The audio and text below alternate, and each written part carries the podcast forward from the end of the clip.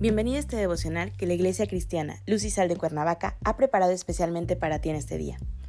Te animo a que prepares tu corazón y dispongas todo lo necesario para escuchar la palabra que nuestro Dios ha preparado especialmente para ti el día de hoy. ¿Listo? Vamos a comenzar.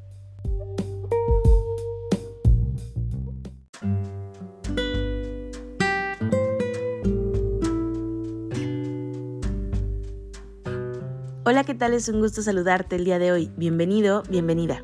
Hoy iniciamos una nueva serie devocional titulada La humildad, que la Iglesia Cristiana Luz y Sal de Cuernavaca, México, ha preparado especialmente para ti el día de hoy. Nuestro tema de hoy es beneficiosa.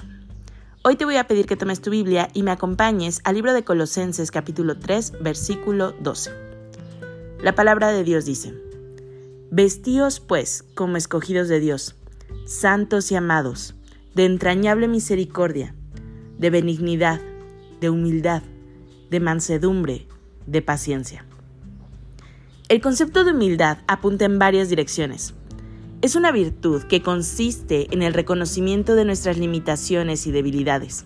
También se dice que es la condición económica en la que se vive. Pero a diferencia de esto, la Biblia nos enseña que el pensamiento central de humildad se describe como mansedumbre, humillación y ausencia del egoísmo. En la ausencia de orgullo, es entonces que vemos que la humildad es una actitud del corazón de despojarse del orgullo, del yo, y no es tan solo una conducta externa la que nos hace ser humildes ya que algunas personas podrían llevar a cabo acciones externas que puedan aparentar humildad, mientras que su corazón está lleno de orgullo. De manera que hoy, como nuevas criaturas que hemos sido transformados desde nuestro interior, podemos no por nosotros mismos, sino por el poder de Dios en nosotros, vestirnos de humildad para beneficio del creyente.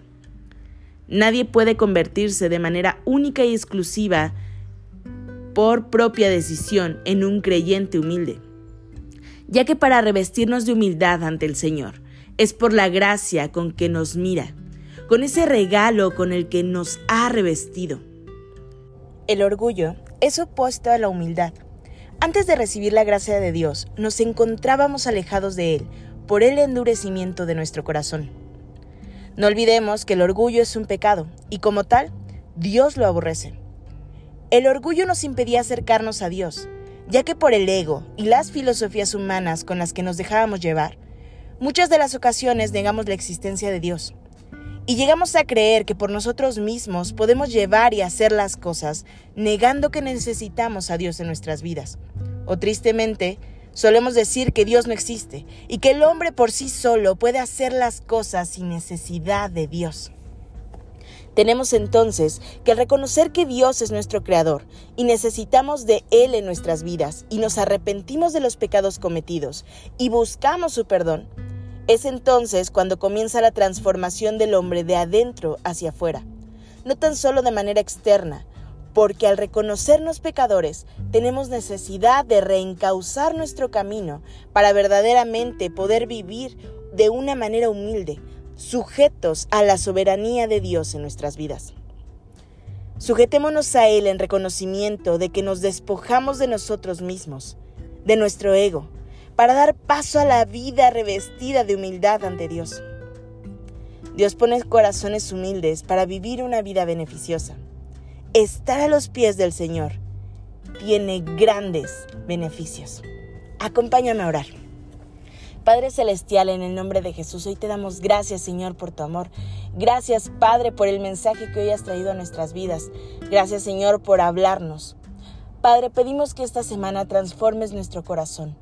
Que nuestro corazón, Señor, sea más conforme al tuyo, que esté lleno, Señor, de humildad, conforme a la humildad que tú pides. Que el ego, Señor, el orgullo que hemos tenido tanto tiempo, Señor, por fin logre irse, que nos despojemos de él, Señor, que carguemos nuestra cruz efectivamente, Señor, y te sigamos.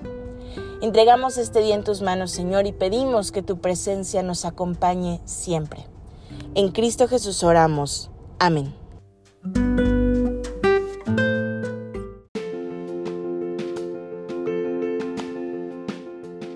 Ha sido un placer compartir la palabra contigo el día de hoy. Te animo a que no te pierdas ni un solo devocional de esta serie. Te espero aquí el día de mañana. Y recuerda, conecta con Dios.